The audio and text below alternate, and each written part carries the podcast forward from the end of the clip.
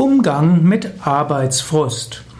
Wenn du jemanden triffst, der Arbeitsfrust hat, dann schaue, ob du ihn oder sie motivieren kannst, indem du ihm oder ihr verschiedene Möglichkeiten gibst, die Arbeit doch zu irgendwo zu genießen, einen Sinn darin zu finden. Es gibt ja verschiedene Formen von Arbeitsfrust. Angenommen, die Arbeit ist zu einfach, dann könnte man die Arbeit verbinden mit tiefer Bauchatmung, mit Achtsamkeit, Bewusstheit oder auch mit Mantra-Wiederholung.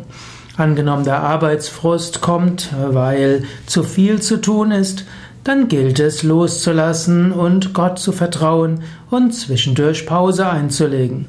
Angenommen, der Arbeitsfrust kommt, weil man nicht genügend gewürdigt wird, dann kann man probieren, Selbstliebe zu haben, Eigenliebe und weniger abhängig zu sein von der Anerkennung anderer.